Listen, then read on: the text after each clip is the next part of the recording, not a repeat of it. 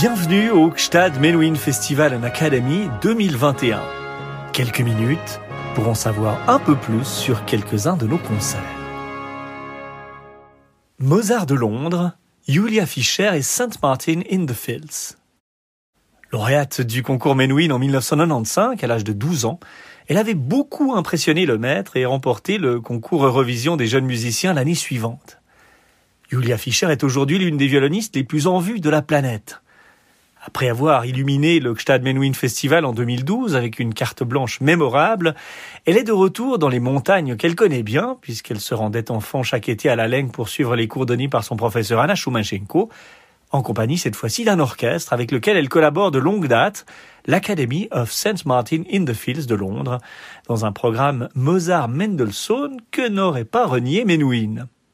Et comme l'illustre violoniste, elle a choisi de prendre personnellement les choses en main en dirigeant l'ensemble de son propre archet. Félix Mendelssohn, symphonie pour cordes numéro 10 en si mineur. 14 ans. C'est l'âge qu'affiche Félix Mendelssohn au moment de mettre un point final à sa douzième et dernière symphonie pour cordes.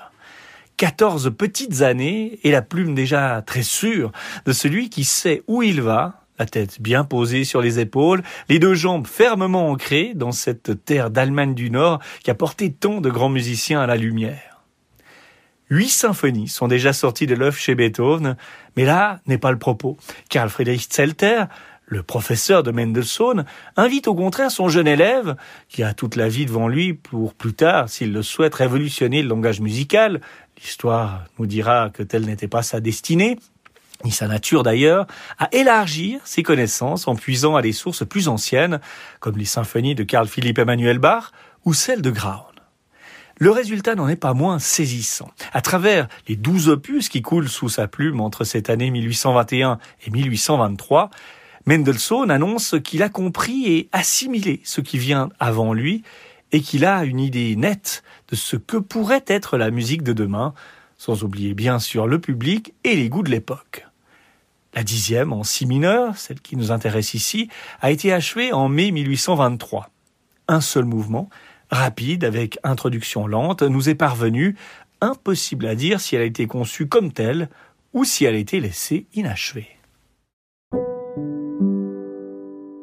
Wolfgang Amadeus Mozart, concerto pour violon numéro 3 en sol majeur que Shell 216. Certes, Mozart a d'abord passé à la postérité comme pianiste virtuose, mais il ne faut pas oublier qu'il était, comme son père, auteur d'un traité essentiel sur la manière de jouer alors cet instrument, également un excellent violoniste. On peut s'étonner qu'il n'ait offert que cinq concertos à l'instrument, si on accepte la symphonie concertante et quelques pages isolées, et qui plus est sur une aussi courte période, d'avril à décembre 1775. Âgé de 19 ans, il rentre de Munich, où il a créé son opéra La Finta Giardinera, et retrouve ses fonctions de compositeur et de musicien au service du prince-évêque de Salzbourg. Tenu de manier l'archet autant que le clavier, il est probable qu'il ait écrit ces pages pour son usage personnel. La montée en puissance de son écriture au fil des opus est proprement vertigineuse, sans qu'il ne sorte du cadre galant caractéristique des œuvres de cette époque, on a peine à croire que sept mois seulement séparent les Köchel 211 et 219. Et la métamorphose ne se fait pas sur le plan de la virtuosité, qui n'est jamais ostentatoire, mais sur celui d'une véritable maîtrise expressive du genre. Troisième concerto en sol majeur que Shell 216 est attaché, pour beaucoup de mélomanes d'aujourd'hui, aux images merveilleuses du film de Mao à Mozart, où l'on voit Isaac Stern expliquer à des violonistes chinois bouche bée les premières mesures de l'œuvre. Grâce au musicologue hongrois Denis Barta, on sait depuis peu qu'à l'époque, ce troisième concerto été connu sous le nom de Strasbourger, du nom d'une mélodie ou d'une danse qui aurait inspiré à Mozart l'air joyeux de la fin du troisième mouvement. Mozart lui-même l'évoque quelquefois sous ce nom dans sa correspondance avec son père, notamment lors d'un concert qu'il donne au monastère de la Sainte-Croix d'Augsbourg, où il rappelle que ce concerto lui alla comme de l'huile, ajoutant que tout le monde loua son timbre beau et pur.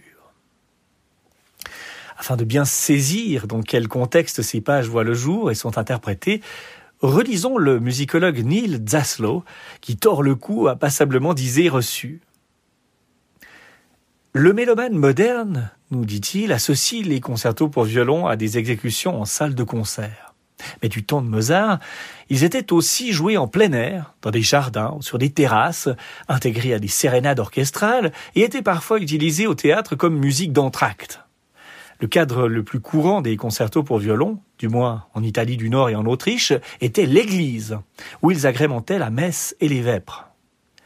Giuseppe Tartini et de nombreux autres grands violonistes de l'époque se firent souvent connaître du grand public grâce à leurs interprétations à l'église, et cette coutume était également connue de Mozart. Nous pouvons deviner comment Mozart jouait du violon, car il appréciait chez les interprètes ce que nous apprécions dans sa musique, beauté, clarté, logique, équilibre. Lorsqu'il était content d'une interprétation, il rapportait que ça avait coulé comme de l'huile, les feux d'artifice des violonistes Pietro Antonio Locatelli ou Giovanni Battista Viotti n'étaient pas pour lui. Un jour où il entendit un difficile concerto pour violon bien exécuté, il écrivit à son père que cela lui avait plu en ajoutant cependant Vous savez que je ne suis pas amateur de difficultés. Wolfgang Amadeus Mozart, symphonie numéro 40 en sol mineur que Shell 550. Trilogie, chef-d'œuvre maçonnique, annonciation des grandes symphonies romantiques, du triomphe de l'art pour l'art, que n'a-t-on pas dit sur les trois dernières symphonies de Mozart?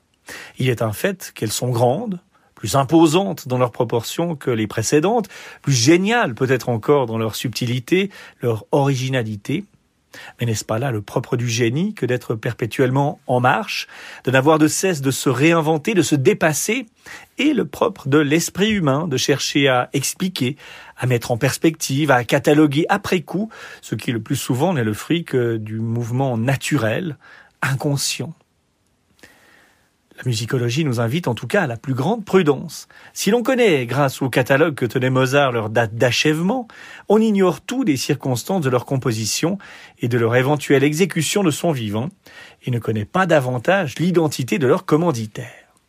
Faut-il d'ailleurs présenter la quarantième symphonie?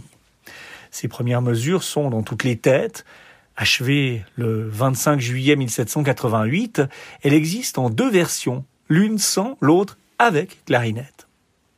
C'est la seconde, réalisée sans doute sous l'impulsion de ses amis Johann et Anton Stadler, qui est le plus souvent adoptée. Son orchestration, sans trompette ni timbale, se caractérise par une grande légèreté, mais partons aussi par une grande concentration dramatique. Quelle tension pathétique, quel élan de détresse, quelle fièvre, s'enthousiasme Michel Parouti. Un sommet. Dimanche 18 juillet 2021, 18h, tente du festival de Gstad, Julia Fischer, violon et direction, Academy of St. Martin in the Fields.